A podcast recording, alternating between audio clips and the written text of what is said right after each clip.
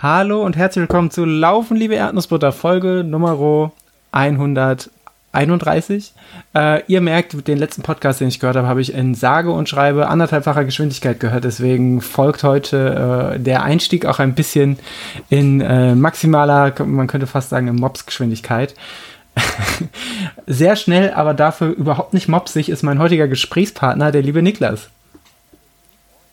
Moin, ich habe heute einen Podcast in 1,25-facher Geschwindigkeit gehört und äh, es hat mein Gehirn um ungefähr 0,25 1000 Grad äh, überfordert und es war viel zu schnell, deswegen ja, werde ich auch ein bisschen langsamer sprechen. Das heute. ist gut, dann gleichen wir uns vielleicht irgendwie, irgendwie in der Mitte an und äh, ich würde sagen erleichtern, aber es stimmt gar nicht, erschweren damit unseren, unseren HörerInnen äh, umso mehr äh, die, also erschweren es umso mehr, diesen Podcast zu folgen. Aber ich glaube, da geben wir uns generell auch reichlich Mühe. Ähm, auch das heißt, ich glaube, dein Podcast-Konsum war ja auch schon immer sehr hoch. Das heißt, du hörst die alle immer in, in Standardgeschwindigkeit. Krass. Ja, auf jeden Fall. Außer in der äh, ARD-Audiothek, über die wir uns letztens noch äh, unterhalten haben. Da habe ich es irgendwie mal auf schneller eingestellt, aber ja, weiß ich nicht. Es spart ein bisschen Lebenszeit, aber manchmal Manchmal ist es ja auch schön, Lebenszeit mit Podcast zu verbringen. Voll. Ich muss sagen, bei mir entsprang das einem ganz pragmatischen Nutzen. Und zwar habe ich bei unserer legendären Utrecht-Vorbereitung ähm, 2018 habe ich angefangen, den Podcast Gästeliste Geisterbahn von null auf nachzuholen mit allen Zwischenfolgen. Äh, Und ich habe keine Ahnung, wie viele Folgen das damals waren. Es waren auf jeden Fall zu viele, selbst für die lang angelegte Utrecht-Vorbereitung. Ich habe dann angefangen, die in anderthalbfacher Geschwindigkeit zu hören und bin wirklich, glaube ich, beim Start des Utrechts-Marathon so ziemlich aktuell gewesen. Ich glaube, viel hat da nicht mehr gefehlt. Good old times, muss, wenn man, wenn man da zurückblickt, wir haben das Jahr 2023 und unterhalten uns über Podcasts, die wir 2018 gehört haben. Niklas, wir sind älter und glaube ich auch schöner geworden. Das äh, kann man an dieser Stelle einfach mal festhalten, selbst wenn wir uns in einem Audioformat befinden.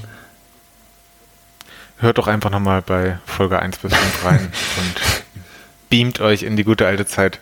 Aber sag mal, Daniel, wie geht es dir denn sonst so und äh, läufst du aktuell auch in anderthalbfacher Geschwindigkeit? Ich, ich mache das genau andersrum. Ich befinde mich wie bei jeder Podcast-Folge, die wir dieses Jahr aufgenommen haben, im Tapering. Kenner des Podcasts wissen, dass ich immer bei allen Aufnahmen vor und nach einem äh, äh, Wettkampf stehe. Das heißt, dafür, dass ich gesagt habe, dieses Jahr mache ich nicht so viele Wettkämpfe, mache ich eigentlich momentan ziemlich genau einmal pro Monat einen Wettkampf. Oder bin zumindest nah dran. Wilde Zeit, macht großen Spaß. Ähm, ich fühle mich sehr gut. Äh, hatte jetzt zwei Wochen Urlaub. Ähm, das war im Großen und Ganzen sehr schön. Äh, auch wenn äh, ich, äh, und da gehen Shoutouts rüber in, äh, in die Wechselzone an den lieben Lukas, der hat mich neulich zu einem äh, schönen Podcast-Date eingeladen und wir haben ein bisschen über Radsport gesprochen.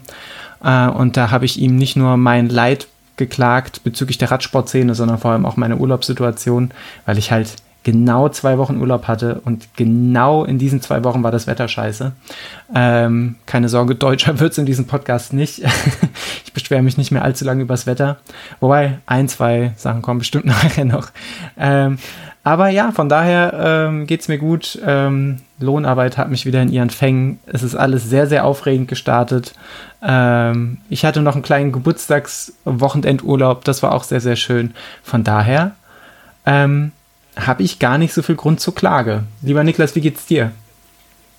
Ich habe auch gar nicht so viel Grund zur Klage, weil ich nämlich deine wunderschöne Wechselzone-Folge gehört habe und mir damit die Zeit zwischen unseren Podcast-Aufnahmen schön versüßt habe. Äh, ist natürlich auch äh, in den Show Notes verlinkt hiermit. Ähm, ansonsten, ja, ich hatte auch eine gute Zeit zwischendurch. Ähm, jetzt gerade, so was die letzten Tage angeht, bin ich sportlich irgendwie in so einem kleinen Motivationsloch gefangen. Ich kann es gar nicht genau sagen, wo es herkommt. Ich war zwischenzeitlich auch im Urlaub, im Wanderurlaub und äh, habe es da eigentlich ziemlich gut geschafft, die Fitness wieder aufzubauen und äh, viele Tage am Stück ohne Ruhepause eigentlich äh, einen ganzen Tag auf den Beinen zu sein und Höhenmeter zu fressen, zumindest wandernd immerhin. Ähm, ja, das ist zwar noch nicht alles verloren, aber gerade äh, denke ich mir immer so, morgen gehe ich wieder laufen, morgen gehe ich wieder ins Fitnessstudio, aber wenn man das sehr oft auf morgen verschiebt, dann bleibt nicht mehr viel heute übrig. Äh, ja, aber das wird auch sicherlich wieder besser. Ich bin in wenigen Tagen mal wieder zu einem Parkrun angemeldet. Ähm, ja, mal schauen. Was bedeutet angemeldet? Also verabredet oder? Äh, ja. das, das, hätte mich jetzt schockiert tatsächlich, wenn man sich da jetzt im Vorfeld anmelden muss. Ähm, nein, nein, äh, verabredet und äh, ja, hiermit ist es dann hochoffiziell. pa Parkruns. Alster, Alster Vorland in Hamburg. Ein Träumchen. Ja, ich finde es, also jetzt habe ich natürlich leicht reden, ähm, aber ich bin ja auch Kenner deine, deines Strava-Profils und sehe ja, dass du dich ja trotzdem regelmäßig bewegst. Ähm, etwas, was dir zugegebenermaßen Anfang des Jahres so in der Form noch nicht vergönnt war. Ähm, und dementsprechend würde ich mir an deiner Stelle jetzt gar keinen so großen Kopf darum machen, dass gerade die Motivation zum Laufen nicht so groß ist, insofern du noch Bock hast, dich irgendwie anders auszutoben oder zu bewegen. Und wir gehen ja gleich sicherlich nochmal auf euren Urlaub näher ein, weil der doch wirklich sehr, sehr aktiv aussah von außen und sicher auch war. Ähm, ich glaube, das ist auch vollkommen okay nach, nach so anderthalb Wochen der, der, der, ja, des täglich über so viele Stunden auf den Beinen sein, wenn dann mal die Motivation irgendwie sich zu bewegen ein bisschen nachlässt. Ich glaube, das ist auch okay und ich finde es auf jeden Fall total wichtig, sich das auch zu gönnen, weil äh, ich glaube, ich glaube, das ist ja genau der Gegensatz zu so vielen Leuten in unserer, nicht in unserer explizit, aber in der Sportbubble, gerade in die, der Welt der, der Hobbyathletinnen, ähm, dass man immer das Gefühl, Gefühl hat, so getrieben zu sein und nicht genug zu machen. Ähm, und das Problem sehe ich ehrlicherweise als viel frappierender, als wenn man mal ein kurzes Motivationsloch hat. Ähm, vorausgesetzt, es bleibt bei diesem kurzen und wenn nicht, hast du es ja an der Stelle schon einen sehr guten Kniff gemacht, um den vorwegzuwirken äh, und es öffentlich gemacht. Das heißt, natürlich hast du gerade quasi blank gezogen und wirst damit rechnen, dass du irgendwann auch darauf angesprochen wirst, wie es denn jetzt läuft und ob du wieder häufiger läufst und die Leute wo ich dein Strava-Profil erwähnt habe, werden auch in dein Strava-Profil gucken. ähm, aber äh, jetzt bringe ich die Leute noch auf Ideen, aber ich finde es so rum immer, immer noch die bessere Option als so dieses Getriebensein vom eigenen Sport. Ich, ich kenne das von mir, ich kenne das von AthletInnen, die ich, ähm, die ich betreue oder betreut habe. Ähm, ich lese das sehr, sehr oft. Äh, wir hatten das Thema Rest Days hier schon, auch unter anderem mit dem lieben Patrick in einer sehr ausführlichen Folge, ähm, wo wir über Ruhetage gesprochen haben mit, mit Patrick und Rebecca, nicht nur mit Patrick. Ähm, von daher, und jetzt gleich Monologende, bevor du, bevor du gleich ein Podcast-Motivationstief bekommst. äh, von daher, von daher finde ich das überhaupt nicht so äh, besorgniserregend. Wie so oft macht der Mix es ja letztendlich irgendwo und ja. Absolut. Ja. Apropos Mix, ich würde gerade gern einfach mal in die Folge reinfliegen reinflattern quasi. Und zwar hat es, hatten wir die letzte Folge ja sehr abrupt damit beendet, dass du quasi kurz davor warst, vom, vom Beckenrand in, in den See zu hüpfen. Ähm, ich glaube, Seen, Seen haben kein Becken, aber ihr wisst, worauf ich hinaus will. Äh, wir haben eure Experience bei der, äh, beim Licher Cross Triathlon vehement angekündigt. Wir haben uns alle drauf gefreut ich glaube, es war sehr nah dran, ins Wasser zu fallen. Stichwort, äh, Stichwort Wetter. also ich bin schon ins Wasser gefallen. Äh, du bist, bist schon ins, vom Becken ins Wasser gefallen. Äh, ich will gar nicht noch weiter ausholen, als ich es ohnehin schon tue. Ähm, wie lief der Triathlon? Hast, hast du, hast du die, die, den zarten Duft der Einteiler geschnuppert?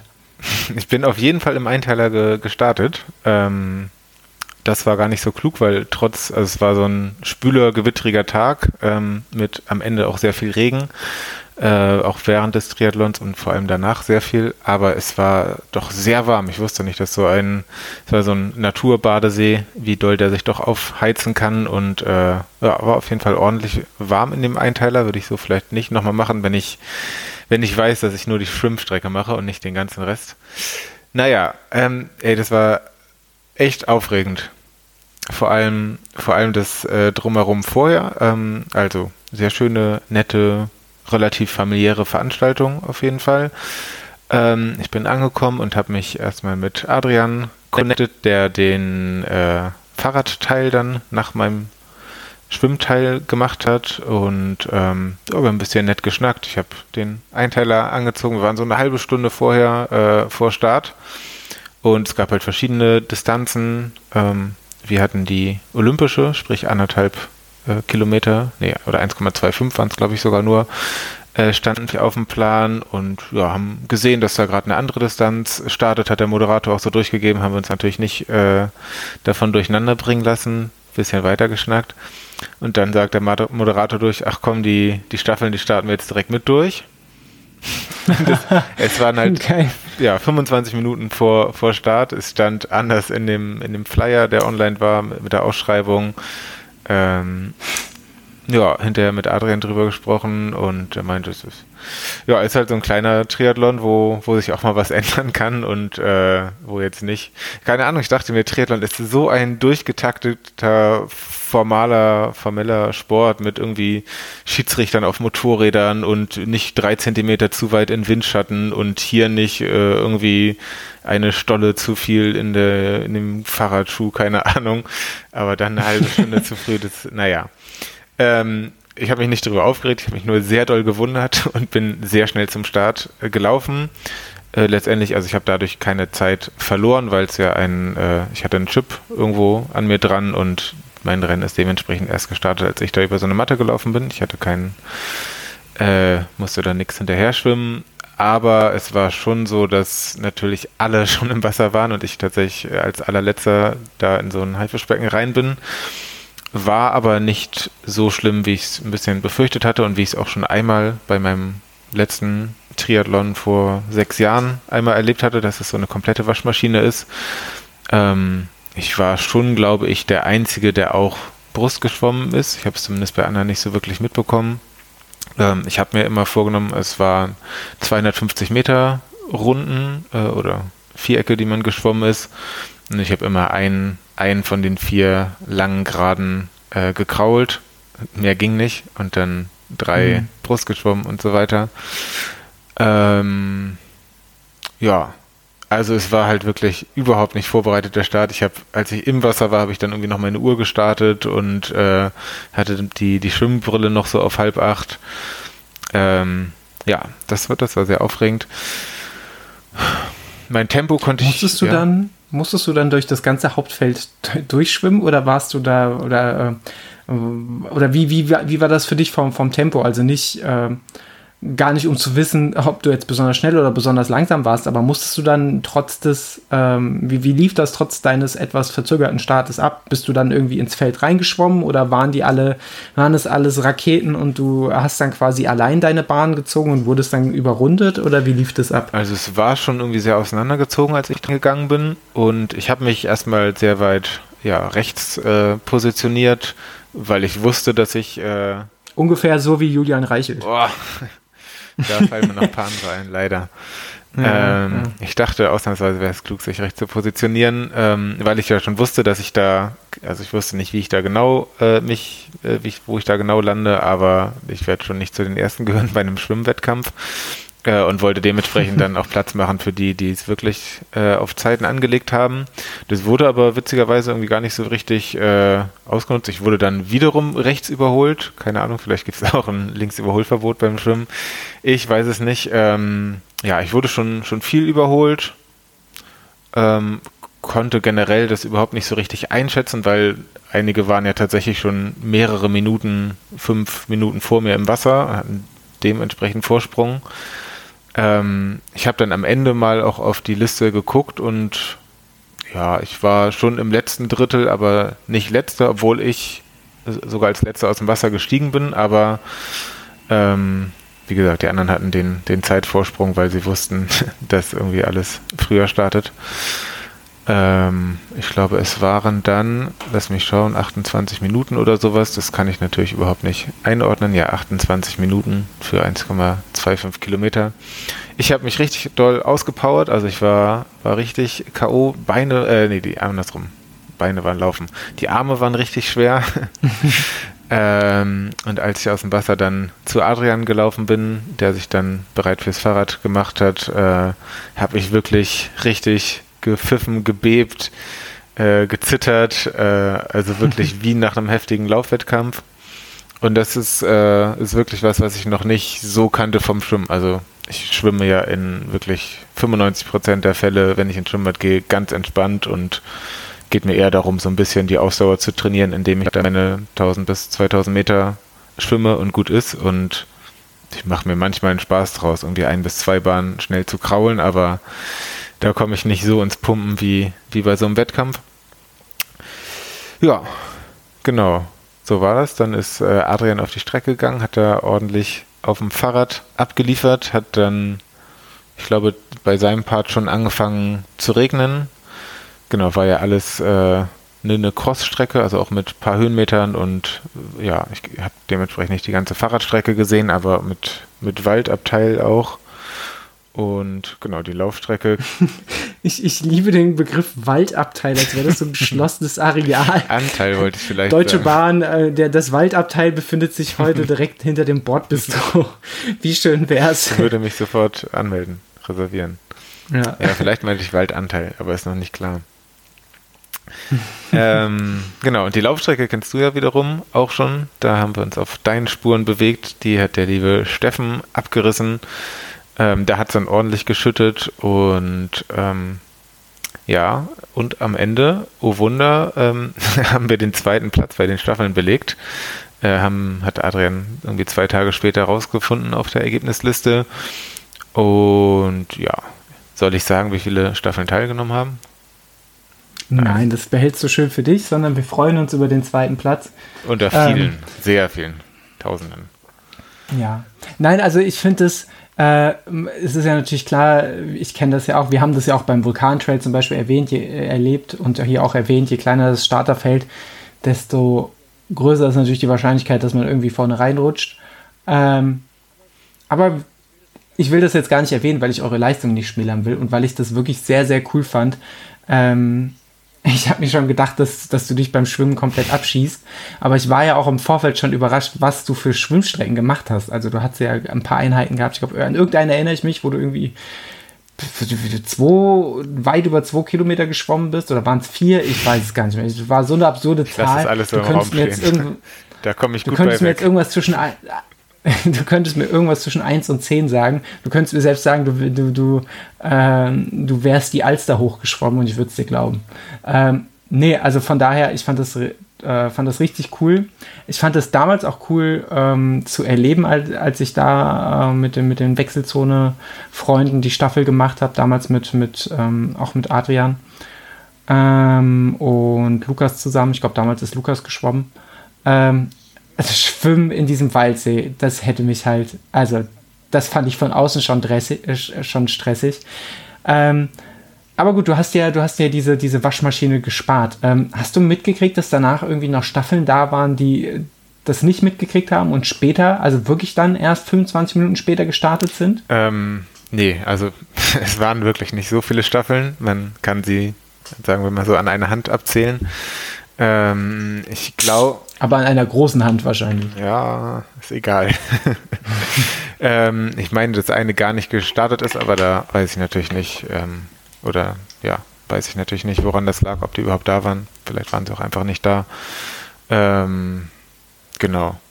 Und ich habe noch festgestellt, ähm, später, als ich dann schon fertig war, war noch Start von einem Jedermann-Triathlon mit einer kürzeren Strecke. Ich glaube dann 750 ähm, Meter schwimmen und dementsprechend kürzere Distanzen, fünf Kilometer laufen statt zehn Kilometer und so weiter. Und da habe ich das Schwimmen ein bisschen beobachtet, weil ich ja Zeit hatte. Ähm, da war es noch weniger waschmaschinig und ähm, auch größerer Brustschwimmanteil, weil da natürlich viel mehr Neulinge, Leute, die einmal einen Triathlon ausprobieren wollen äh, und so weiter starten.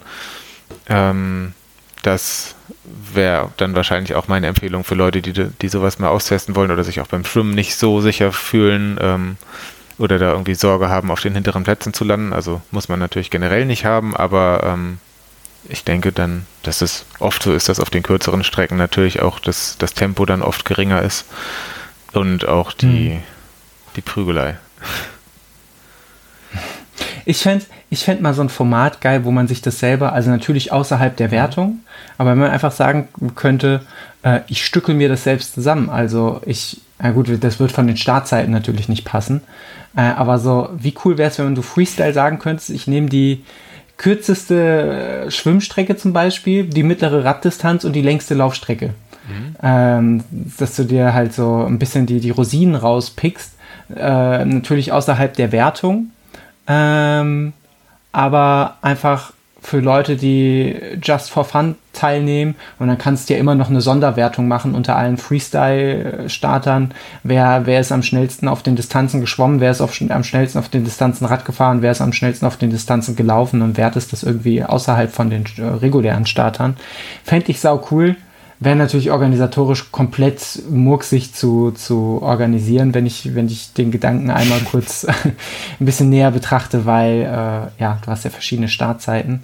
Ähm, aber mit einer kleinen Zeitmaschine würde ich sagen, das, das, das wäre für mich. Dann würde ich vielleicht auch mal überlegen, ob ich einen Triathlon mache. Wenn ich dann sage, okay, ich nehme die Jedermann-Schwimmdistanz, aber äh, lauf dann irgendwie, lauf dann am Ende den Marathon vom Ironman. Ähm, das klingt doch nach einer Challenge, die man machen könnte. Und ohne Zeitmaschine? Sehen wir dich dann nochmal an der, der Triathlon-Startlinie am Beckenrand? Boah, man soll ja niemals nie sagen. Ich habe ja öfters mal mit den Gedanken gespielt, irgendwie so einen Kraulkurs zu machen und dann mal so ein, so ein Jedermannsrennen zu starten oder so, aber es ist. Schwimmen macht mir halt einfach wirklich keinen großen Spaß. Also das letzte Mal, dass ich im Hallenbad war, war, glaube ich, Anfang 2020. Und das war, weil ich äh, nach dem Sturz nicht laufen konnte und dann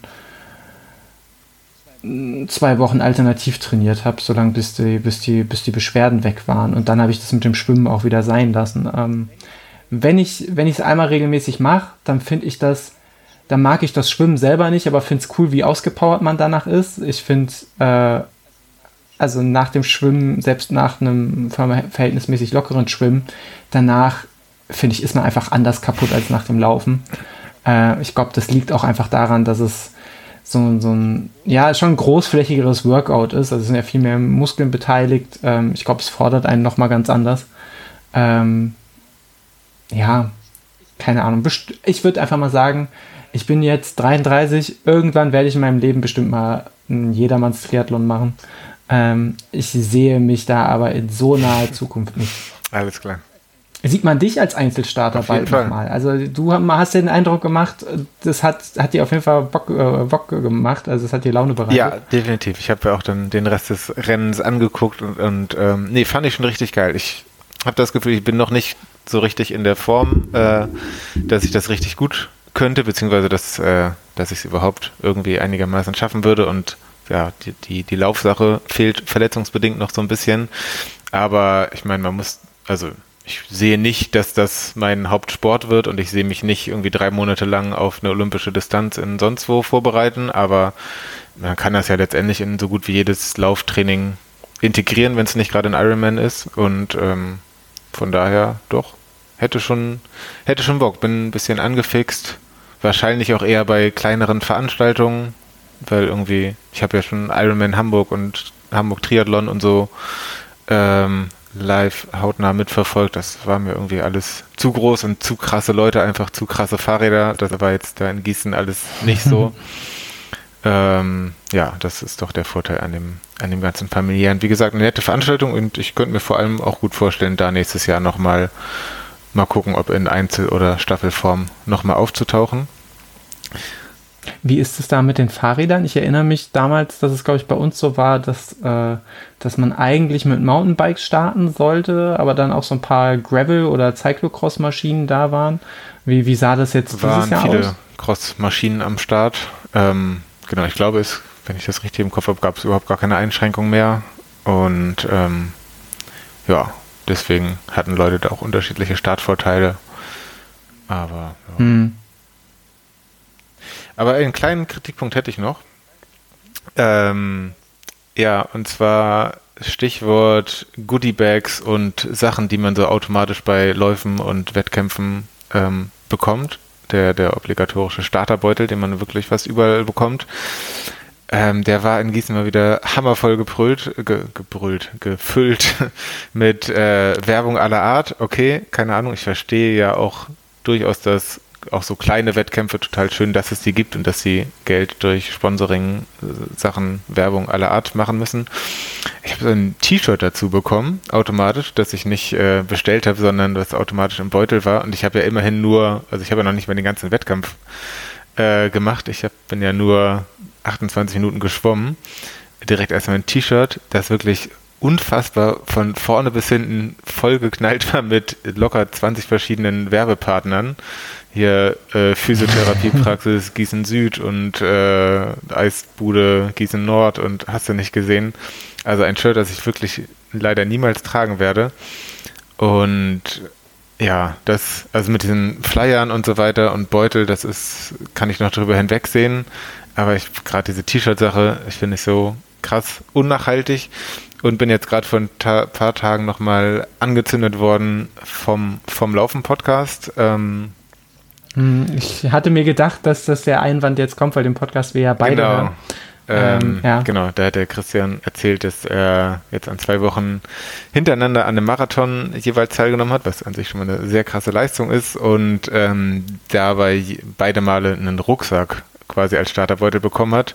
Rucksäcke habe ich jetzt äh, nicht so wirklich viele im Portfolio, aber ist natürlich auch ein Unterschied von sehr großen Läufen und äh, und ja, ich habe eh nicht so viele Wettkämpfe gemacht in letzter Zeit, aber ich finde es also mein Wunsch wäre einfach, dass eine äh, Opt-out-Option gibt und dass man das Ganze ablehnen kann. Ich äh, verstehe, ich habe durchaus auch schon mal den Wunsch gehabt, ein T-Shirt von der Veranstaltung zu haben, wenn es der wichtige Marathon ist, den ich endlich in drei, vier, fünf, sechs Stunden gemacht habe oder was auch immer an einem tollen Ort. Aber ja, von der Veranstaltung in, bei der ich 20 Minuten teilgenommen habe, werde ich kein Shirt mit 1000 Werbepartnern durch die Welt tragen. Wie sieht es bei dir aus? Bist du auch angezündet oder leuchtest du nur ein bisschen mit deiner Flamme? Äh, nee, ich bin durchaus angezündet, aber aus einer anderen Perspektive. Mich hatte das ehrlicherweise der Punkt überrascht, den, den, den, äh, und dann, um die Referenz zu vervollständigen, äh, den der Christian im Vorm Laufen Podcast gebracht hat, weil er sich ja vor allem auch ähm, äh, darüber aufgeregt wäre zu viel gesagt, aber weil er den Punkt angesprochen hat, dass er es, glaube ich, äh, relativ unsinnig fand, dass dort tatsächlich Rucksäcke vom Veranstalter rausgegeben werden. Und ich erinnere mich, er ist beim Allgäu Panorama Marathon gestartet. Da bin ich ja jetzt mittlerweile auch schon ein paar Mal gestartet. Und da gab es jeden Tag, je, äh, jeden Tag, jeden Tag Gott sei Dank nicht, äh, jedes Jahr so eine Art Rucksack. Und das fand ich wiederum, ich persönlich relativ cool, weil es eben nicht dieser, äh, dieser billigst möglich produzierte äh, YouTube-Beutel, äh, nicht YouTube-Beutel, YouTube-Beutel wäre auch cool, aber wenn es, äh, es waren, es sind ja immer diese Tonbeutel. Und ehrlicherweise, die, die Anzahl an Tonbeutel von Laufwettkämpfen, die ist bei mir so immens. Ähm, manche verwende ich irgendwie mittlerweile, wenn ich Altkleider wegbringe. Dann denke ich, dann kann es, kannst du das wenigstens nachhaltig verpacken, machst es nicht in einem Plastiksack, sondern machst irgendwie deine Kleiderspende in, in, in, äh, in so einen Turnbeutel. Ähm, und die Rucksäcke vom Allgäu Panorama Marathon sind jetzt nicht sonderlich hochwendig, äh, auf, hochwertig, aber die sind okay. Ähm, und wir hatten schon ein paar Ausflüge gemacht, also sowohl im Allgäu als auch wann anders, wo wir dann einfach gesagt haben, wir nehmen diesen Rucksack mit, ähm, weil ja, weil, weil der sich trotzdem irgendwie relativ klein, also gut verstauen lässt, weil er aber auch hochwertig genug ist, dass er nicht gleich äh, nach dreimal Tragen auseinanderfällt. Und gut, über die Farbwahl lässt sich durchaus streiten, die waren, glaube ich, immer in Neonfarben. Ähm, aber das fand ich, da dachte ich wenigstens, das ist ein, ein, Beutel per se, der noch einen anderen Zweck hat, außer dass er jetzt gerade für die Startunterlagen gebraucht wird. Weil das ist das, gerade unter diesem Nachhaltigkeitsaspekt, das ist das, was mich immer wahnsinnig macht, wenn du dann äh, einen Haufen an Tüten oder Gedöns kriegst, wo du weißt, das landet danach eh in die Tonne. Den angesprochenen Punkt von dir, da gehe ich vollkommen mit, äh, dass man sagt, ja, gerade die kleinen Veranstaltungen, die müssen sich irgendwie refinanzieren und das machen die dann eben viel über Werbebeigaben äh, oder Flyer oder sowas. Finde ich auch okay. Finde ich also finde ich es gut? Nein. Finde ich es okay? Ja, weil ich will, dass diese Veranstaltungen weiter existieren können und dann äh, finde ich, gibt es Schlimmeres auf der Welt als acht Flyer pro Person. Ähm, aber diese Opt-out-Möglichkeit, die fände ich halt wirklich, fände ich halt wirklich cool ähm, die du angesprochen hast. Einfach, dass ich sage bei der Anmeldung, ich will ja gar und ich will dann noch nicht mal, selbst wenn ich dann weniger in Anspruch nehme, dadurch, dass ich das T-Shirt dann nicht erhalte oder das Duschgel oder die drei Müsli-Riegel, ähm, ich will dann gar nicht, dass ich weniger Startgebühr zahle, sondern mir reicht das wirklich vollkommen, indem ich dann sage äh, im Vorfeld, die packen das Ding für mich einfach nicht. Theoretisch kannst du ja bei der, äh, bei der Startnummernabholung, würde ja auch nichts dagegen sprechen zu sagen, äh, behalt den Beutel. Kann ich vielleicht jetzt beim nächsten Wettkampf mal ausprobieren, wenn ich dran denke. Ähm, letztlich ist es aber natürlich undankbar für die, für die HelferInnen vor Ort, weil die haben ja schon alles gepackt. Meistens packen sie dann deine Startnummer und die Sicherheitsbelehrung und die, die Streckenkarte wird in den Starterbeutel gepackt und dann fände ich es auch ein bisschen viel verlangt zu sagen, jetzt packt das alles wieder aus und gibt mir das so. Kann man sicher machen. Ich glaube, böse ist da einem auch keiner, höchstens irritiert. Ähm, aber ja, also einfach bei der Anmeldung zu sagen, einfach Häkchen, ähm, hiermit erkläre ich mich bereit auf meine, meine, meine Starter-Goodies. Man kann es ja auch schön formulieren, dann sagt man nicht Starterbeutel, sondern auf meine Goodies zu verzichten. Ähm, und dann gehst du halt hin und holst dir nur die, holst dir nur die, äh, äh, nur die Nummer ab. Oder am schönsten, aber wahrscheinlich auch am, am unrealistischsten wäre, wenn dieses ganze Zeug einfach da stehen würde.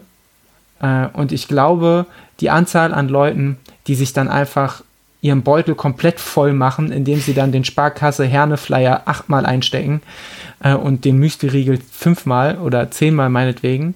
Ich glaube, die Leute würde es geben. Ich glaube, es sind aber relativ wenige.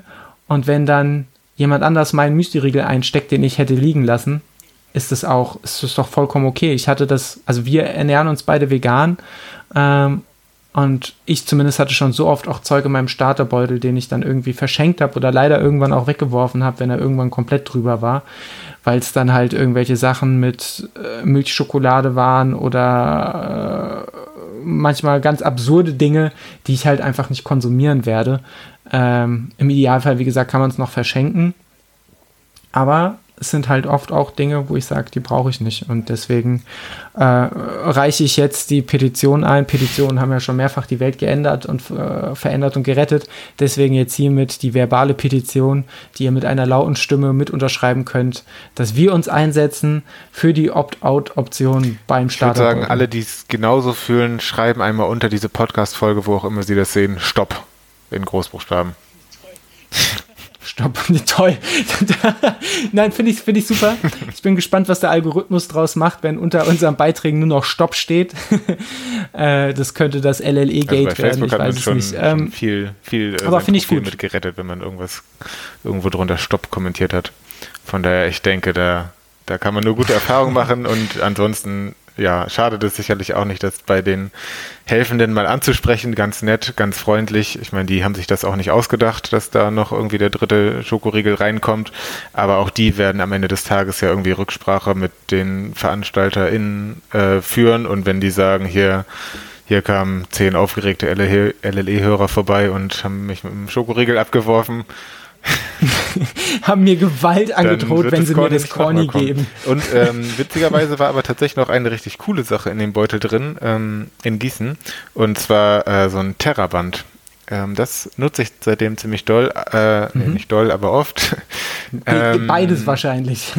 Ja, aber ich meine, also habe ich mich doll darüber gefreut, weil habe ich, hatte ich gerade nicht. Und ähm, ja, aber ich meine, da hätte auch gereicht, wenn da ein Verkaufsstand wäre. Ich hätte da auch gerne ein, äh, einige Euros für gezahlt. Und, Aber ich möchte ja. da gerade, wo du es erwähnst, auch nochmal eine Lanze brechen für die coolen kreativen Starterbeutel, weil die gibt es ja zum Beispiel auch. Also ich würde zum Beispiel jedem Starter beim Hunsbückel Trail, wo ich jetzt ja am Sonntag starte, empfehlen zu sagen, nimmt den Starterbeutel da auf jeden Fall mit.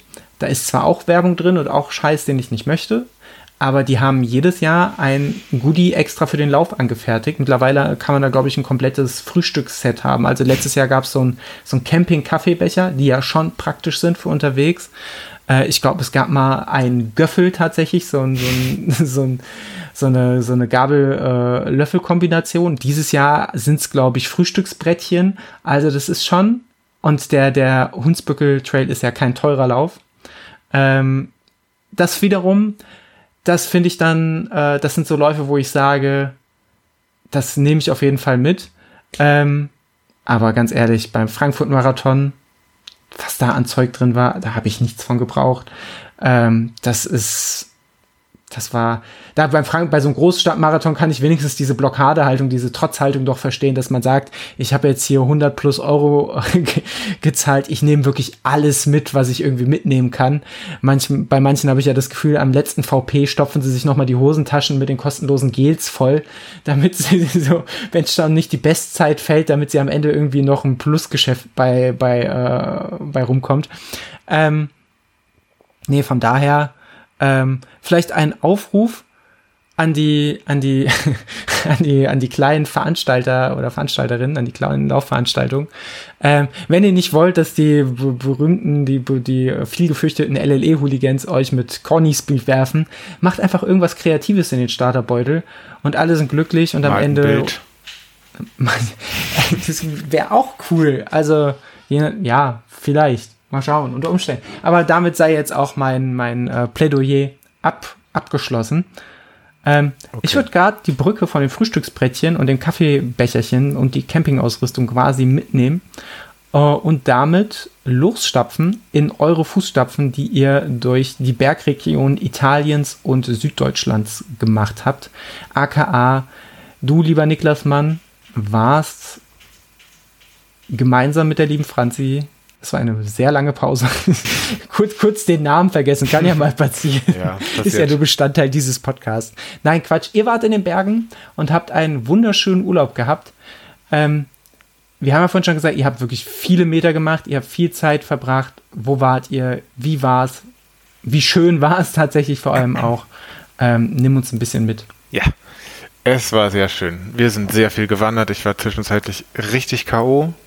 Ähm, also wir machen diese Wanderurlaube ja jetzt schon seit einigen Jahren, ähm, aber meistens aus einer besseren Form, aus einem Lauftraining heraus. Es war sogar schon mal mehr oder weniger Teil des, äh, meiner Marathonvorbereitung. Also nicht, weil ich das für so besonders klug gehalten habe, aber weil einfach irgendwie Urlaub im Juli oder August, wenn man sich auf einen äh, auf einen Herbstmarathon oder irgendwelche anderen Herbstwettkämpfe vorbereitet, ist es irgendwie mehr oder weniger mittendrin.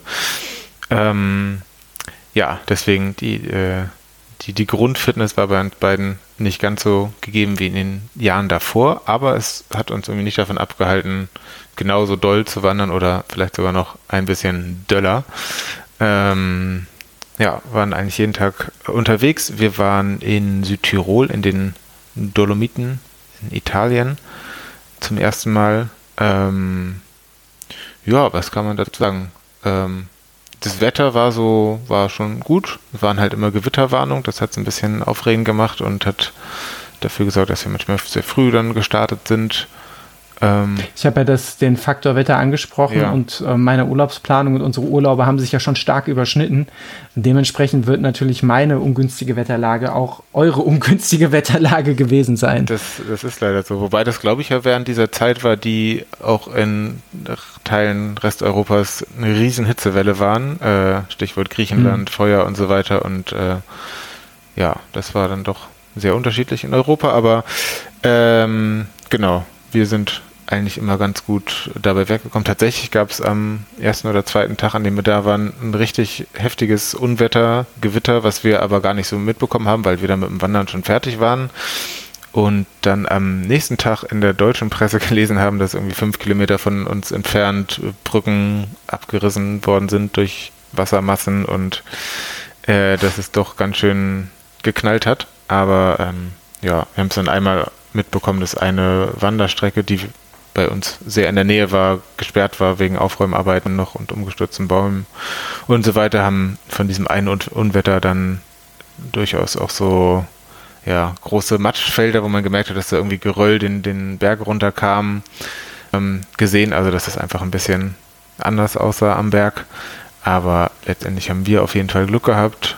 Ähm, ja, und haben zweimal versucht, äh, in Richtung der drei Zinnen zu wandern. Ähm, da war es blöderweise, als wir dann je, jeweils oben waren, ziemlich wolkig und wir haben nur so ein bis zwei Zinnen gesehen.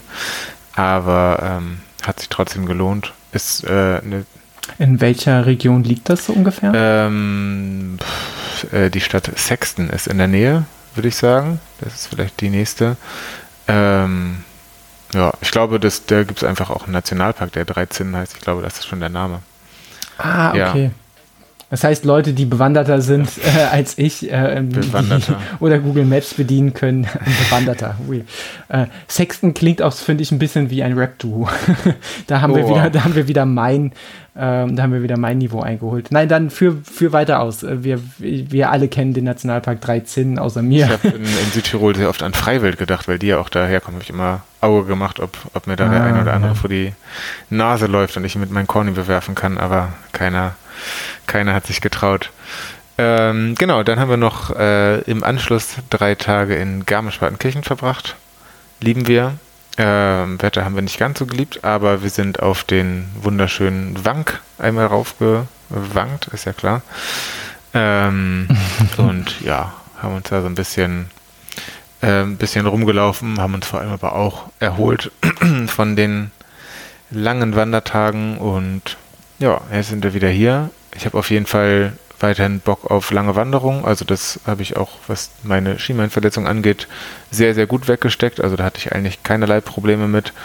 Und ja, da kommen wir jetzt wieder zu meinem Motivationsloch von vorhin zurück. Aber wenn ich das überwunden habe, habe ich, glaube ich, wieder Bock und Motivation, auch, auch hier mal wieder längere Wanderungen zu machen, auch Richtung 30, 40, 50 K. Okay, das ja gut, hätte ich vielleicht nicht im Podcast sagen sollen.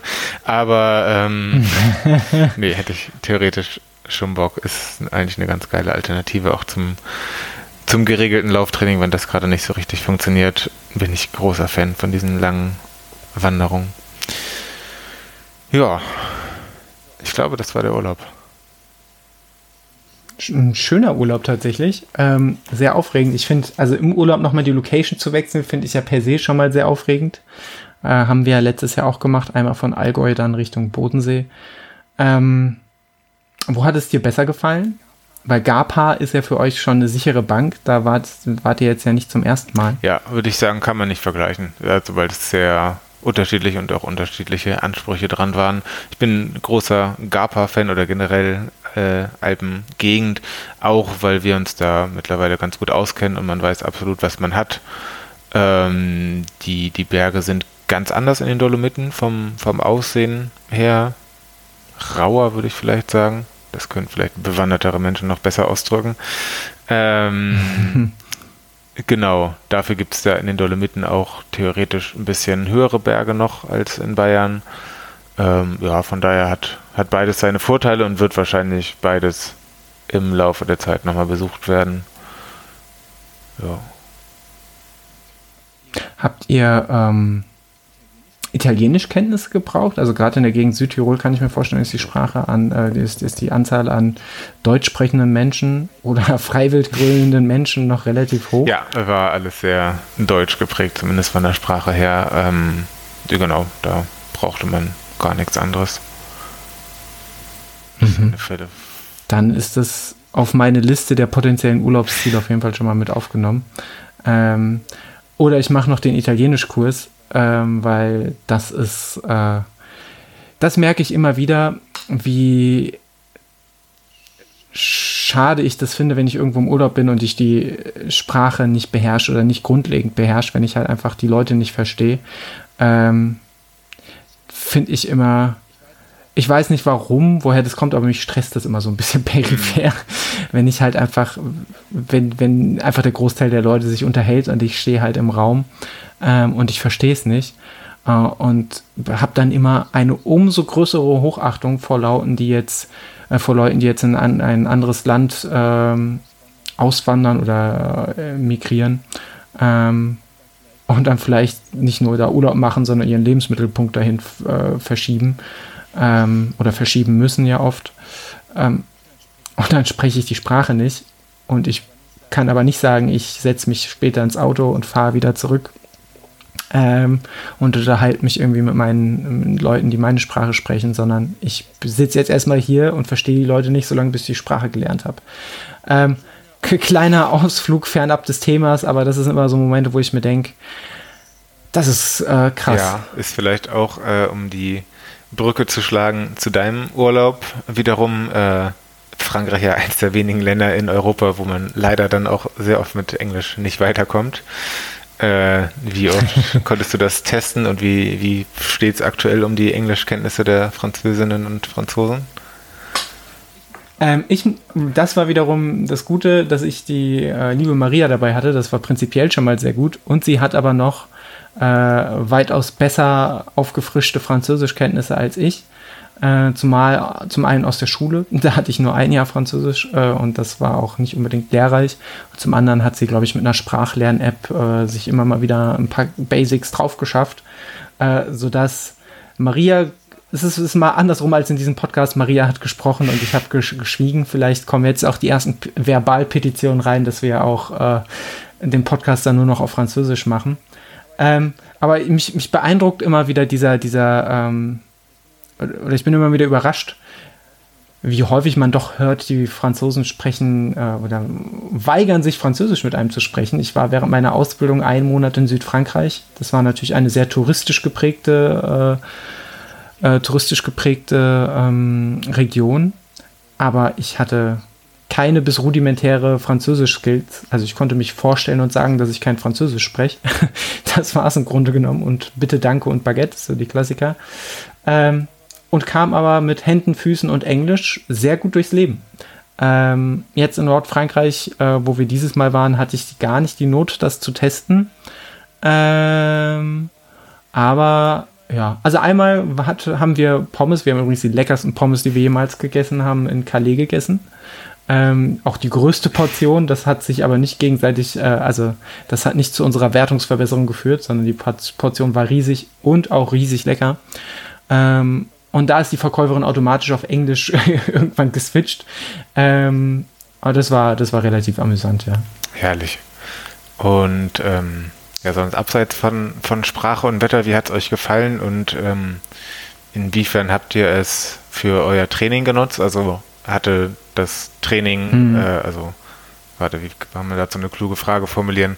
Habt ihr den, den Ort oder generell den Urlaub so geplant, um das in euer Training zu integrieren oder Urlaub über alles und dann mal gucken, was, was trainingstechnisch noch so geht? Wie war da eure Vorangehens- und Planungsweise?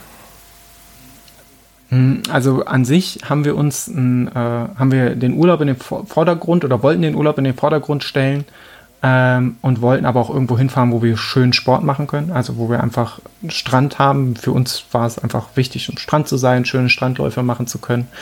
Ähm, ja, war für mich, äh, also wir sind hingefahren, um uns zu erholen, aber gleichzeitig auch, um äh, ausspannen zu können, viel zu lesen, viel Sport zu machen, worauf wir halt eben so Bock haben. Ähm, Jetzt war es so, dass ich mich anderthalb Wochen vor dem, äh, oder nee, eine Woche genau, bevor es nach Calais ging, beim Laufen äh, richtig doll verletzt, kann man nicht sagen, sondern dass ich mir einfach eine, eine, eine kleine Verletzung, die ich erstmal noch auskurieren musste, abgeholt habe im Taunus äh, bei einer kleinen Hundebegegnung. Ähm, wo ein Hundehalter ja, wenn man wieder Julian Reichelt, der sitzt auch auf jeder Parkbank. Startet nach wie vor ganz rechts außen. Ähm, nee, da war es tatsächlich so, dass ich nach der Arbeit im Taunus war zum, zum, zum Laufen und ich aus einem Single Trail rauskam und äh, ich dachte, die Hundehalter hätten mich gesehen, weil die haben in meine Richtung geguckt. Äh, ich glaube, sie haben mich auch gesehen und der Hund war auch angeleint, äh, aber scheinbar haben sie die, die Leine nicht fest genug im Griff gehabt und der ist mir dann, als ich vorbeigelaufen bin, ähm, ist der quasi in mich hineingelaufen und ich habe mich halt wahnsinnig erschrecken und bin links in den Abhang reingetreten äh, und bin auch nicht gestürzt oder so. Also es ist gar nichts Wildes passiert, von außen zumindest, aber ich habe mir halt das Knie ganz schön verdreht ähm, und habe das am Anfang gar nicht gemerkt. Das war am Anfang so ein kleines, wie so ein Unwohlsein. Bin den Feldberg hochgelaufen und äh, du kennst ja zumindest die, die Downhills vom Feldberg zum Teil. Das heißt, da ist es dann so, wenn du bergab läufst, dann läufst du auch erstmal acht bis zehn Kilometer bergab, je nachdem, wo du rumläufst. Ja, und es hat sich herausgestellt, dass Bergablaufen wahnsinnig schmerzhaft war. Ähm, ja, und bin dann relativ ein bisschen deformiert und vor allem relativ betrübt zum Auto zurück, bin nach Hause gefahren und habe erstmal versucht, Ruhe walten zu lassen, was ganz gut geklappt hat und habe den Rest der Zeit, bis wir nach Calais gefahren sind, mit äh, sehr viel Radfahren verbracht. Das ging schmerzfrei. Ähm, Gelaufen bin ich vorher aber nicht mehr. Ich habe einen kurzen Test gemacht und bin nach 100 Metern wieder umgedreht, weil es einfach zu schmerzfrei, äh, schmerzvoll war. Ähm, Und das war ehrlicherweise nicht die beste Grundvoraussetzung, um, um in einen Urlaub zu fahren, wo man sich vorgenommen hat, äh, im Idealfall jeden Tag zu laufen. Ähm, und dann kommen wir zu dem eigentlichen Urlaub. Und zwar war sowohl die Stadt, wo wir unsere Ferienwohnung hatten, Calais, als aber auch die Ferienwohnung an sich wirklich nicht schön. Also die Ferienwohnung war leider relativ viel gebucht. Sie sah sowohl von den Bewertungen als auch von den Fotos im Internet ganz anders aus, als wir uns das vorgestellt haben. Vor allem viel, viel unruhiger, sehr viel lauter, viel weniger Privatsphäre.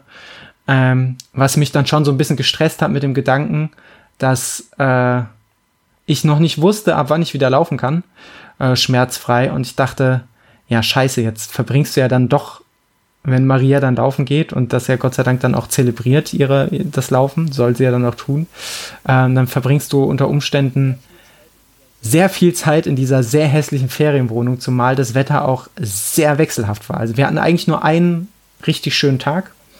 Ähm, den haben wir auch in Gänze genutzt.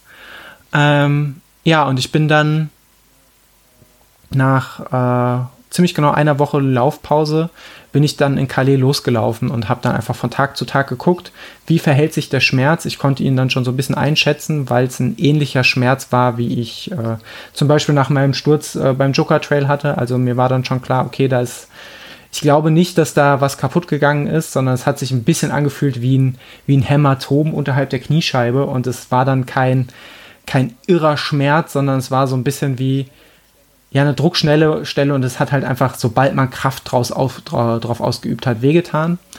Ähm, und habe mich dann quasi durch diese Calais-Woche immer weiter vorgetestet, habe geguckt, wie sich der Schmerz verhält.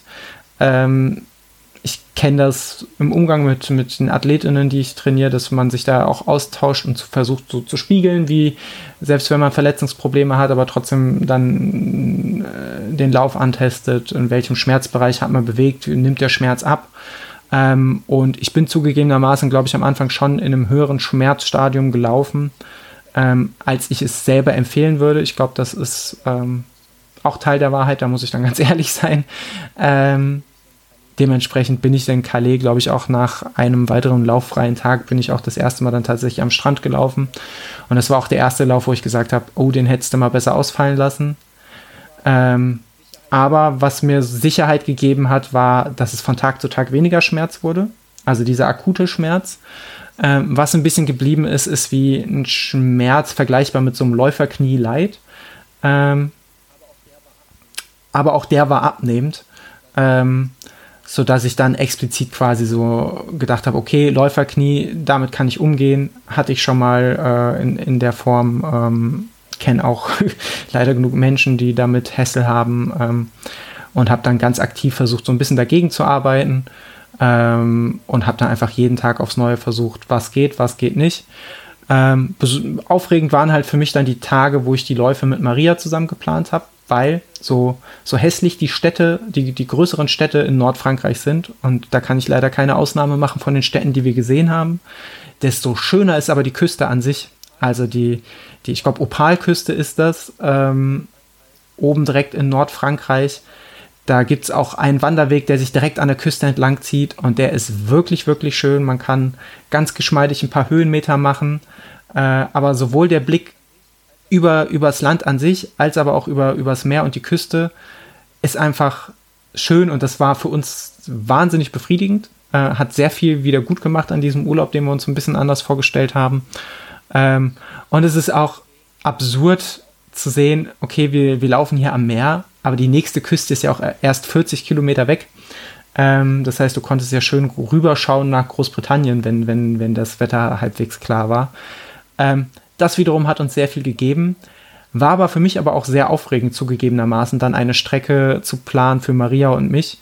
Ähm, ich glaube, wir sind einmal roundabout 13, 14 und einmal roundabout 16 Kilometer gelaufen. Heißt, wir waren da schon auch unterwegs und es war auch jeweils hügelig. Ähm, und ich war mir zugegebenermaßen ähm, nicht ganz sicher, wie geil das ist, wenn ich dann da plötzlich dann doch, wenn der Schmerz dann wieder zunimmt und ich sagen muss, ja, ich muss jetzt abbrechen, ich muss zurück zum Auto gehen. Ähm, weil klar für mich war, das war meine Grenze, ich möchte nicht in einen Schmerz hineinlaufen, der während des Laufs schlimmer wird. Ähm, das war, ähm, oder der auch innerhalb des, des Verlaufes der, der Tage, der innerhalb der Woche schlimmer wird. Das war so quasi die, die rote Linie, die ich für mich gezogen habe. Ähm, und die ich auch mit Maria eigentlich soweit kommuniziert habe, weil ähm, sie hätte mich dann durchaus wahrscheinlich nochmal darauf aufmerksam gemacht, wenn ich diese Linie überschritten hätte.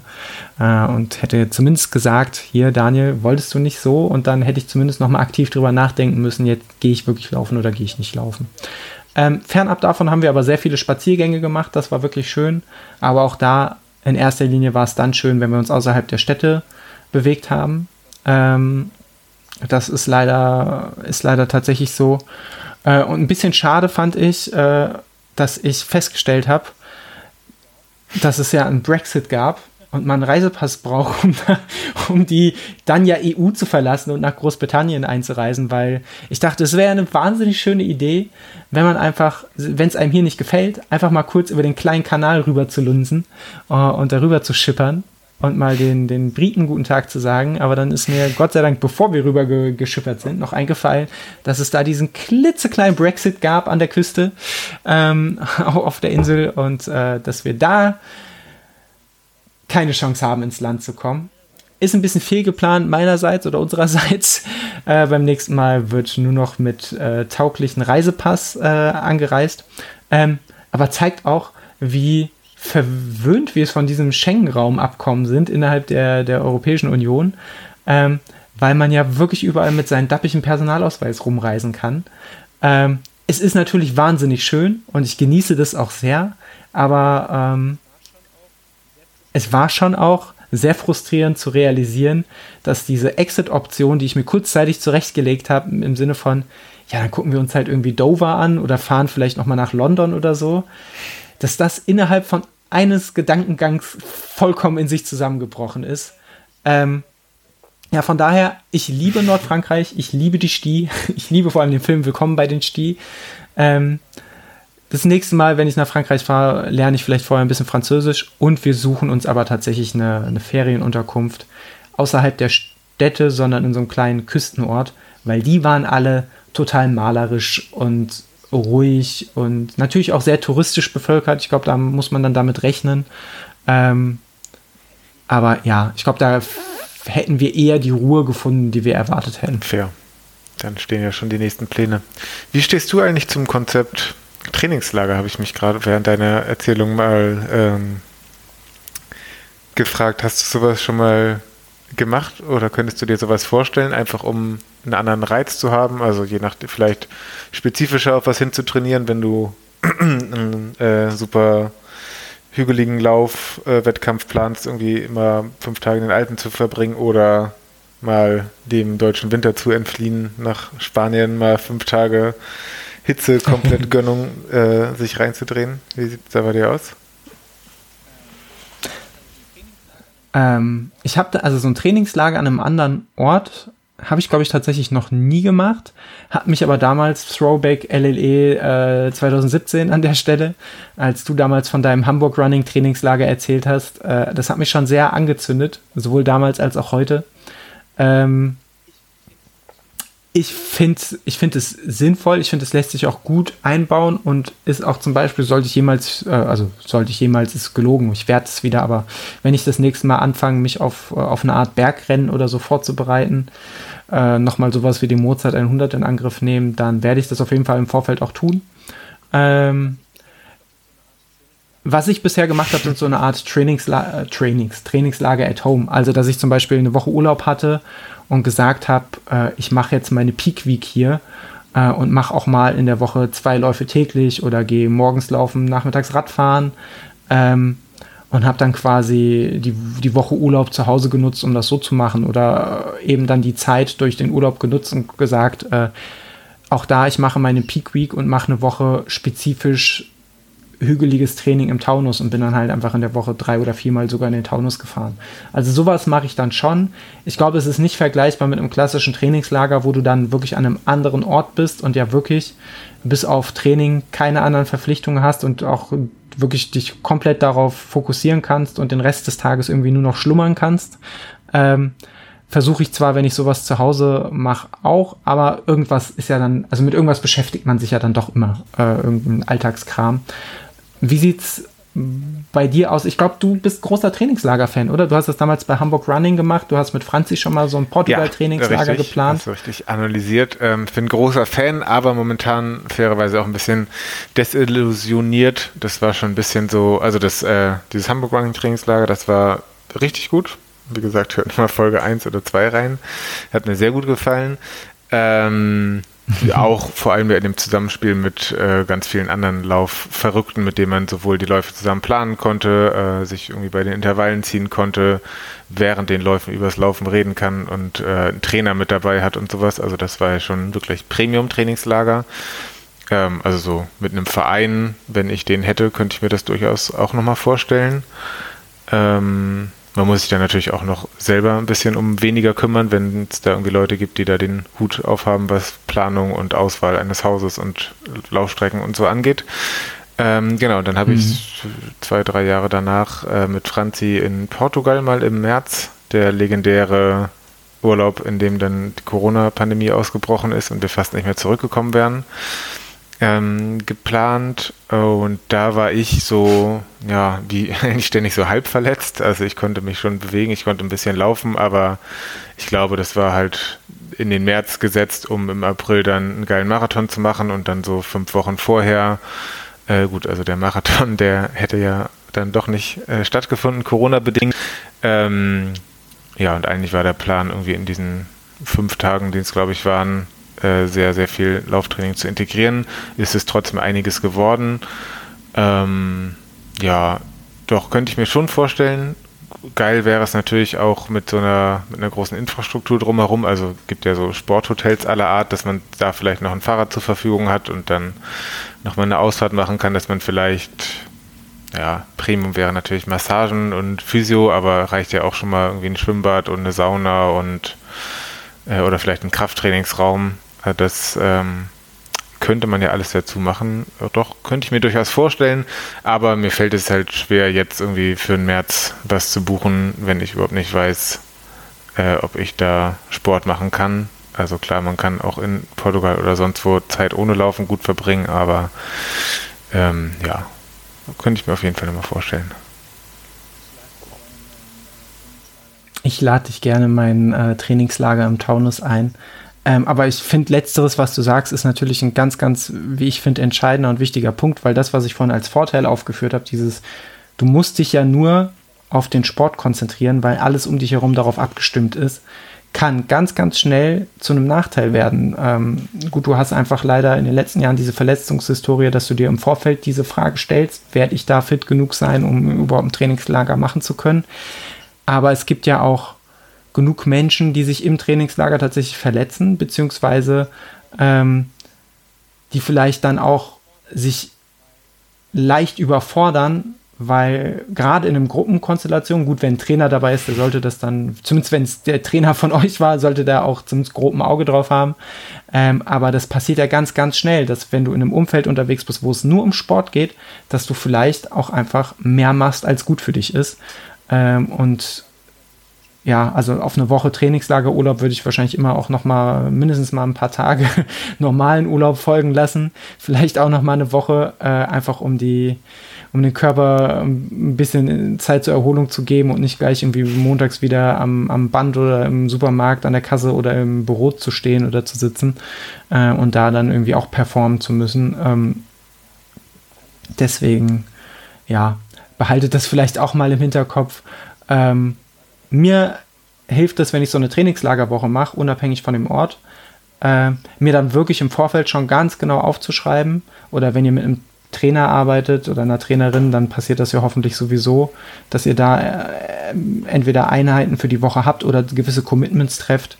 Ähm, aber auch wenn ich das selber mache, wenn ich ohne Plan trainiere, dass ich mir wirklich ganz genau im Vorfeld vornehme, was ich an welchem Tag mache und das muss nicht auf den Kilometer genau sein, aber dass ich zumindest im Vorfeld weiß, ich gehe, keine Ahnung, montags 90 Minuten laufen und 40 Minuten schwimmen und Dienstag gehe ich 60 Minuten laufen und mache 30 Minuten Krafttraining, dass ich zumindest äh, dass ich das zumindest schon mal mich ein bisschen drauf einstellen kann und vielleicht im ersten Blick aber auch schon sehe, wo ich mich überfordere, weil wenn ich auf mein Strava-Profil oder Runalyze oder Final Search oder was ich habe, äh, oder Garmin Polar, weiß der Geier was, gucke und sehe, ich habe normalerweise 50 Wochenkilometer und ich schreibe mir das, überschlag das einfach mal für mich und komme dann auf 100 Wochenkilometer, dann brauche ich, glaube ich, nicht ganz so viel Fantasie, um mir vorzustellen, dass ich mich da vielleicht in der Woche überfordere.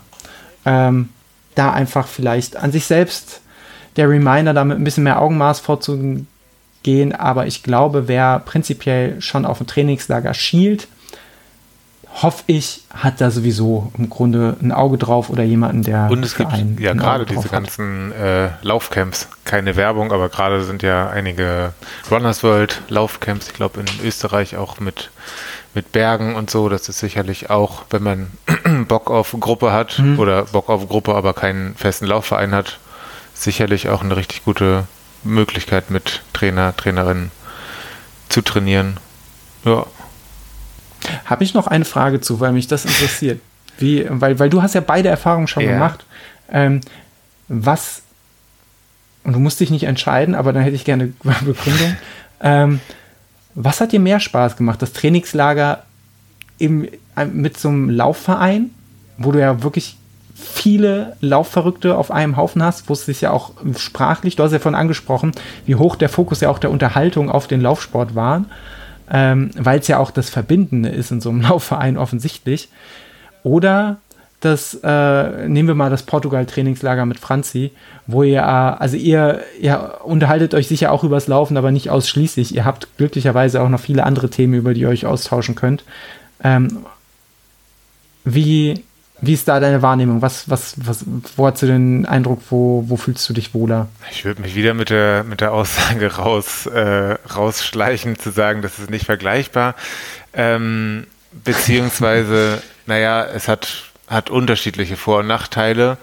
Und ich würde sagen, das Laufvereinstrainingslager ist zumindest deutlich nicht produktiver, aber effektiver zumindest. Ähm, ja, weil man sich noch mehr mitreißen lässt von den anderen Leuten, weil äh, also für mich war es damals so, äh, dass ich da ganz, ganz frisch im Laufverein war und da waren Leute, weiß ich nicht, äh, ja, ich würde fast sagen, nah an der Profischwelle. Ähm, ja, gibt nicht so viele Laufprofis, aber zumindest Leute, die Läufe gewinnen und äh, ihr Leben schon deutlich mehr nach dem Laufen ausrichten, als, als ich das zu dem Zeitpunkt mit meinem zweiten, dritten Marathon oder so gemacht habe, wo ich einfach unheimlich viel auch lernen konnte. Und das wird sicherlich auch bei so einem Runners World Camp oder so ähm, so sein, dass man einfach von den anderen Leuten noch mehr lernt und dass man dadurch, dass man Laufen als gemeinsames Thema hat, ja, einfach viel mehr den Fokus drauf hat und bei einem anderen privat geplanten Urlaub vielleicht selber erstmal gucken muss, wie man den genauen, die Anteile zwischen, was ist jetzt Trainingszeit oder Fokus auf Laufen und wo machen wir auch noch normalen Urlaub, äh, irgendwie wäre es nicht schön, auch nochmal durch die Altstadt zu laufen und zu gucken, was es hier für Boutiquen gibt. Keine Ahnung, was man so im Urlaub macht. Ähm, Ja, dass man da dann immer abwägen muss oder ähm, ja, von daher beides cool. Ich habe ehrlich gesagt auch gerne meine Ruhe und keine Riesengruppe um mich herum. Ähm, ja, hat beides Vor- und Nachteile. Mhm. Spannend, weil ich, ich habe ja den kompletten, äh, den, den Vergleich noch nicht. Ich sehe den Kontrast, äh, habe es noch nicht erlebt. Aber würde mich prinzipiell wahrscheinlich auch so einschätzen, dass ich ähm, das Trainingslager in einem, entweder allein oder in, einer, in einem kleinen Kreis von, von, von Freunden wahrscheinlich bevorzugen würde, einfach weil, ähm, ja, es ist, finde es immer angenehmer, mit Menschen unterwegs zu sein, äh, oder finde es umgekehrt, finde es tendenziell eher immer unangenehmer, in einem sehr großen Personenkreis unterwegs zu sein, wo man die Leute mitunter noch nicht kennt, äh, dass äh, gerade, gerade, ich meine, gemeinsam Urlaub fahren, selbst wenn es zweckgebunden ist für den Sport, ist ja auch so ein gewisses, äh, du kannst ja dann schlecht sagen, jetzt bin ich mit dem im Zimmer oder selbst wenn du ein Einzelzimmer hast, jetzt äh, sieht man sich da sieben Tage und äh, da dann damit klarzukommen, wenn da ein, zwei, vielleicht mehr Leute sind, mit dem man wirklich überhaupt nicht auf einem Nenner ist. Und das zeigt sich ja manchmal erst, wenn man wirklich mal einen Tag oder zwei zusammen verbringt. Gerade wenn es Leute aus dem Sportverein sind, die man, ähm, die man sonst tatsächlich nur von der Laufbahn oder von der Radtour oder so kennt. Ähm, und das muss ja gar nicht daran liegen, dass der andere ein Arsch ist, sondern manchmal matcht es ja einfach auch nur nicht. Und da hat man sich nach zwei Sätzen nichts mehr zu sagen. Ähm, ja, finde ich spannend. Ähm, ich denke, wir werden, sobald es Trainingslagererfahrung gibt, werden wir die in diesem Erfolgsformat auch wieder einstreuen. Oder ihr teilt uns eure äh, Trainingslagererfahrung mit. Schreibt dazu einfach Stopp unter die nächste Folge. Oder schickt uns. Stopp, hier kommt mein Trainingslagerbericht. schickt uns eine Mail an podcast.laufendiewerdnersbutter.de. Mail, äh, Sprachnachricht, lasst uns das in irgendeiner Form. Foto. Wenn ihr, wenn ihr, wenn ihr eine Foto, Video vielleicht nicht, da habe ich immer Angst, auf, auf Videos von Leuten zu klicken, die ich noch nicht kenne. Ähm, weil ich selber schon dumme Videos ins Internet gestellt habe, ihr kennt das. Ähm, deswegen, ähm, ja, wenn ihr, wenn ihr da irgendeine Anekdote oder eine Meinung zu habt, lasst die uns gerne zukommen. Ähm, ansonsten, Niklas, sehe ich, hast du noch einen Punkt, den ich nicht ganz nein, verstehe, aber du wirst es nein, mir gleich nein, erklären. Nein, den verschieben wir. Da, da lasse ich mich noch mehr anzünden und ähm, okay. den auf die nächste Folge. Ähm, viel lieber würde ich mit dir nochmal sprechen und äh, äh, dich sprechen lassen über den Hubut. Ich habe ja jetzt äh, sehr kurzfristig erst festgestellt, dass der wirklich extrem vor der Tür steht. Er klopft ja nahezu schon bei dir an mhm. und äh, möchte gern mal, äh, wenn du uns das erlaubst, ein klein bisschen in deine Gefühlswelt eintauchen. Du hast ja schon ein bisschen was von deinem Training erzählt, von der Verletzung und vom Urlaub. Ähm, ja, vielleicht nochmal was zur Veranstaltung und zur Distanz. Mhm. Ähm, also den Hunsbückel Trail äh, oder Ultra Trail bin ich letztes Jahr bereits schon mal gelaufen. Im, ähm, war auch Mitte August. Das war eine Woche nach dem Allgäu Panorama Ultra, den ich, wo ich ein DNF hatte und wo wir dann zufällig gesehen haben, oder was heißt zufällig, wo ich wusste, dass zum Beispiel der liebe Patrick dort startet. Und dann haben wir gesehen, dass es noch ähm, dass es noch Sta äh, Startnummern gibt und da sind wir dann letztes Jahr da gestartet. Maria bei den 12, ich letztes Jahr bei den 40 und wir fanden es so schön dort, dass wir gesagt haben, okay, wir wollen da dieses Jahr nochmal hin. Und ich dachte, gut, dann nehme ich dieses Jahr den Ultra mit. Das sind, äh, die Strecke wurde ein bisschen verlängert. Das sind jetzt 71 Kilometer tatsächlich auch, also ziemlich vergleichbar vom Profil mit dem, äh, mit dem Vulkantrail. Allerdings schwieriger zu laufen, soweit ich mich erinnere, einfach weil der, äh, weil es mittendrin doch nochmal erheblich mehr Trailabschnitte gibt, auch etwas schwierigere Trailabschnitte. Ähm, also läufst da logischerweise jetzt nicht alpin, aber äh, es ist einfach, äh, die Katze ist gerade über die Tastatur gelaufen und hat mir applaudiert. Das ist wirklich das Wildeste, was mir heute passiert ist. ähm, Wahnsinn. Ähm, nee, von daher, äh, also es ist ein richtig cooler Lauf, richtig schön. Es werden angeboten 12 Kilometer über Trails, äh, Marathon und der Ultramarathon, der über die äh, be manchen bekannte Geierlei-Brücke führt tatsächlich. Ich glaube, eine der größten oder vielleicht auch immer noch die größte Hängeseilbrücke Deutschlands. Ähm, da läuft man dann darüber. Äh, ich glaube, das wird für mich als Mensch mit Höhenangst ein ganz besonderes Erlebnis. Ähm, ja, aber sonst freue ich mich fairerweise, du wolltest wissen, was in meinem Kopf vorgeht. Ähm, ja, diese Verletzung, auch wenn es nur letztlich effektiv eine Woche Laufpause und eine Woche eingeschränktes Training waren, ähm, hat mich insofern ein bisschen gecrashed, weil ich schon diese Wochen als äh, unter anderem meine Peak-Wochen eingeplant hatte, also eine davon, äh, und ich mir doch dieses Mal ich war wirklich, muss, muss man sagen, bevor ich, bevor ich da diesen kleinen Hundevorfall hatte, äh, in sehr, sehr guter Form. Ich habe viele hügelige Höhenmeter gesammelt. Ich habe mein Training ein bisschen umgestellt. Ich hatte aber auch immer wieder gute Tempoeinheiten, äh, hatte dann einen ganz guten Mix gefunden ähm, und habe fairerweise während des Urlaubs, auch nach dem Urlaub, relativ große Schwierigkeiten gehabt, wieder ins Training reinzukommen. Ähm, hab's dann in, in dem Fall habe ich es dann tatsächlich da äh, damit gelöst, dass ich mir doch wieder einen konkreteren Trainingsplan geschrieben habe. Ich hatte dann feste Einheiten und da bin ich ja sehr gut drin, Einheiten, die in meinem Kalender stehen, abzuhaken. Deswegen würde ich jetzt auch nicht sagen, dass ich schlecht in Form bin. Ich würde nur sagen, also ich glaube sogar, dass ich tatsächlich auch noch gut oder ordentlich in Form bin. Ich würde nur sagen oder einschränken, was ich ein bisschen schade finde, aber wo man nichts dran ändern kann. Es ist einfach so, ähm, dass ich nicht so gut in Form sein werde, wie ich gern, also wie es möglich gewesen wäre. Und das ist, macht natürlich überhaupt keinen Sinn, sich mit hypothetischen Dingen rumzuschlagen, das weiß ich selbst. Ähm, ärgern tut's einen immer ein bisschen. Ähm, aber ich habe meinen Frieden damit gemacht soweit und versuche einfach das Rennen anzugehen, wie ich die anderen Rennen dieses Jahr auch angegangen äh, bin, nämlich in den Lauf zu gehen und einfach die bestmögliche Performance für den Tag rauszuholen. Ähm, jetzt haben wir über das Wetter vorhin gesprochen. Wir haben in dieser Woche, wo wir aufnehmen, wirklich sehr viele Unwetter schon wieder. Wir hatten allein gestern ein richtig krasses Unwetter hier in Frankfurt äh, weswegen ich auch ein bisschen übernächtigt bin. Vielleicht merkt man es der Folge an, wenn nicht, es ist, ma es ist die, die Magie des Podcast-Schneidens. ähm, aber ja, also ich weiß, dass ich letztes Jahr schon ungewöhnlich viele Bäume über- und unterklettert habe. Ähm, und das macht mir gerade ein bisschen mehr Sorgen als das rein körperliche, weil ich weiß, 71 Kilometer mit 1800 Höhenmetern oder was es sind, das habe ich dieses Jahr schon zweimal geschafft. Mit ähnlicher Vorbereitung, wenn auch die Vorbereitung nicht so fokussiert war, wie ich es mir gewünscht habe. Ähm, aber ich weiß, dass ich das kann. Ich weiß, dass ich das hinkriege.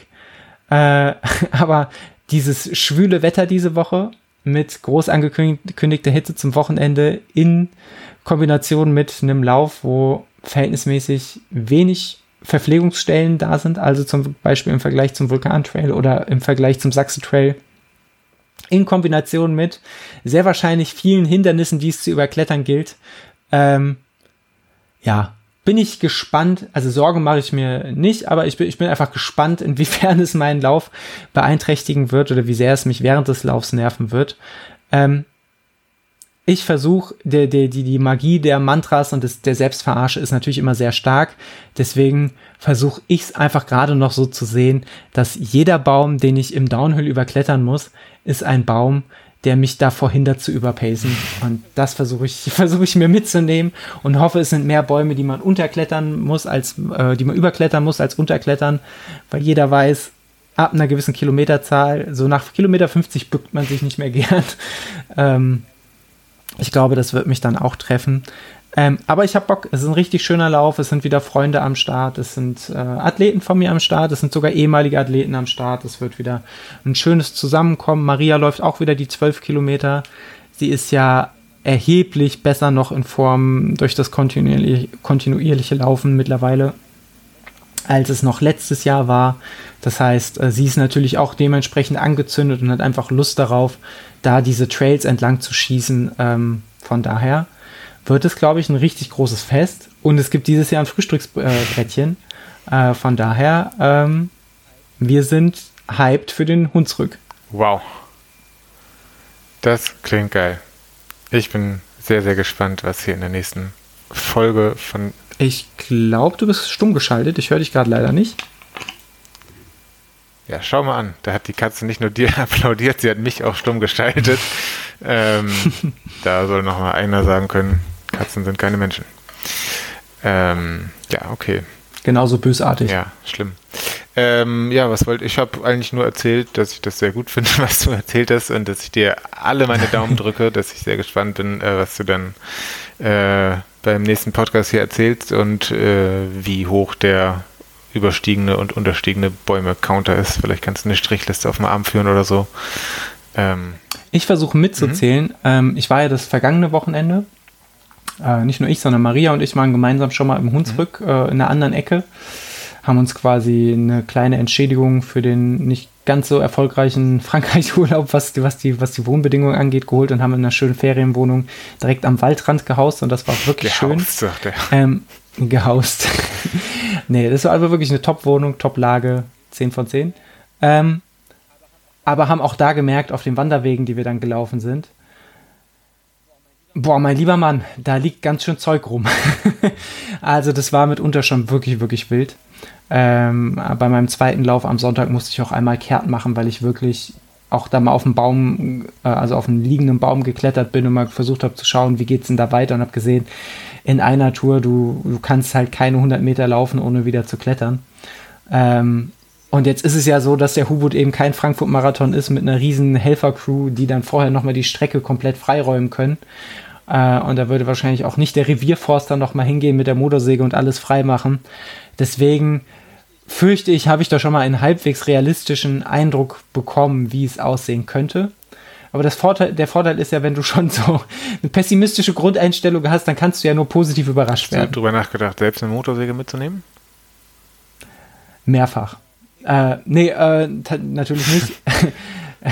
ich kenne Leute, die gehen mit Hackebeil laufen und schlagen sich ihre, ihre, ihre Trails wieder frei. Soweit bin ich noch nicht. Ähm, nee. Auf der anderen Seite, was bringt es sich, darüber den Kopf zu zerbrechen? Weil das sind ja Begleitumstände, die kann ich ja nicht ändern. Und Also- sie treffen alle. und sie treffen alle. Äh, das heißt, wenn man über einen Baum klettern muss, dann kommen da nur die sehr, sehr großen Menschen vielleicht ohne Klettern drüber. Ähm, und Menschen meiner Körperausmaße müssen wahrscheinlich denselben oder einen ähnlichen Weg nehmen wie ich. Von daher, irgendwie ist es unterm Strich auch wieder fair. Wird wahrscheinlich einfach nur andere Skills fordern, als ich sie sonst beim Laufen ausüben muss. Ja, herrlich. Und sag mal, welche beiden Songs wirst du eigentlich hören beim Hubut? Oh, da werde ich, äh, werde ich keinen Song hören. Aber im Vorfeld werde ich keine hören. Musik mehr ähm, Ich werde, ähm, das ist nochmal ein Thema Ja. für die nächste Folge, bevor das hier ausufert. Aber können wir gerne nochmal über Musik und Podcast hören beim Laufen reden, weil ich da mittlerweile wirklich überwiegend komplett lautlos unterwegs bin. Ähm, äh, wahrscheinlich wird sich das in den Wintermonaten wieder ändern, äh, dass ich dann doch wieder. Ich bin übrigens lautlos, wäre ich übrigens gerne unterwegs. Ich bin alles andere als lautlos unterwegs. Ich bin sehr lautstark unter, unterwegs, aber kommentiere da oder konsumiere dabei sehr wenig künstliche Laute. Darauf wollte ich hinaus. Ähm, irgendwie genieße ich es bei den Läufen im Wald derzeit, ähm, nur den Wald zu, zu hören und äh, aufzunehmen. Und das ist doch auch mal wieder schön. Ähm, und will gar nicht immer diese, diese Beschallung von außen haben und laufe tatsächlich auch ungern Wettkämpfe mit, mit Kopfhörern. Vielleicht nehme ich sie als Notfalloption mit. Und um jetzt auf das Thema zurückzukommen, auf das du hinaus wolltest, wenn ich sie, wenn ich notfallmäßig mein, äh, mein MP3-Player starte, werden natürlich folgende Songs zu hören sein. Äh, und zwar einmal von Too Late, ähm, den Song äh, Blood Rave. Too Late gemeinsam mit den äh, Drunken Masters. Äh, ein guter, weil lauter Song. Und äh, für, für, den, für den Zielkilometer werde ich mal aufdrehen äh, von Summer Jam und äh, Mixu und MacCloud äh, den Song Flex So Hard. Äh, natürlich groß geschrieben, weil äh, laute Songs müssen einfach immer in Caps Lock bei Spotify veröffentlicht werden. So will es der das sogenannte Spotify Es Veröffentlichungsgesetz. ist Wahnsinn, wie viele. Songs Caps Lock bei Spotify sind. Auch ein Riesenthema. Ja. Ich glaube es auch. Was, was, was würdest du, welchen Song würdest du in Caps Lock schreiben oder äh, dir zumindest anhören? Bochum von Herbert Grönemeyer. Okay. Damit ist die Spotify-Playlist. ähm, nein, ich habe, habe zwei nicht, nicht gecapslockte Songs noch im Gepäck und zwar mindestens einen davon auch extra laut, dass du ihn vielleicht auch mal hören kannst beim vorm Training, nach dem Training, wie auch immer. Ähm, und zwar ein, ich glaube, man könnte sogar von Punkrock sprechen, aber vielleicht verprügeln mich da noch ein paar Punker. Von Acne Kid Joe, den Song zwischen Thermomix und Weber Grill. Ähm, und dann noch von dem jungen, aufstrebenden deutschen Hip-Hop-Künstler Chiago, äh, der relativ neue Song Mietfrei, weil der lebt auch mietfrei in meinem Kopf und jetzt auch in eurem Kopf. Das ist ein zertifizierter Banger. Äh, Chiagu lieben wir eh. das, der, der macht eine Form von, von antreibender Musik. Die ist wirklich ganz speziell, aber auch wirklich ganz schön. So ist es. Sehr cool. Dann danke für die musikalische Bereicherung an der Stelle wieder. Ähm, ich hoffe, unsere, die, unsere Spotify-Playlist ist ein Punkt, wo unsere HörerInnen diesmal nicht Stopp schreien. ähm, und ähm, ja, haben da den einen oder anderen Song zum mithören und mitgrölen und den Caps Lock in die nächste WhatsApp-Gruppe schieben. Lieber Niklas, es war mir wieder ein großer Spaß mit dir zu podcasten. Ähm, ich freue mich darauf, dass, wenn wir uns nach dem Hubuntu nochmal schnacken, wir sehen uns ja auch bald wieder äh, in, in, Gesichtsform, im, im, im, Glanz unseres Angesichts.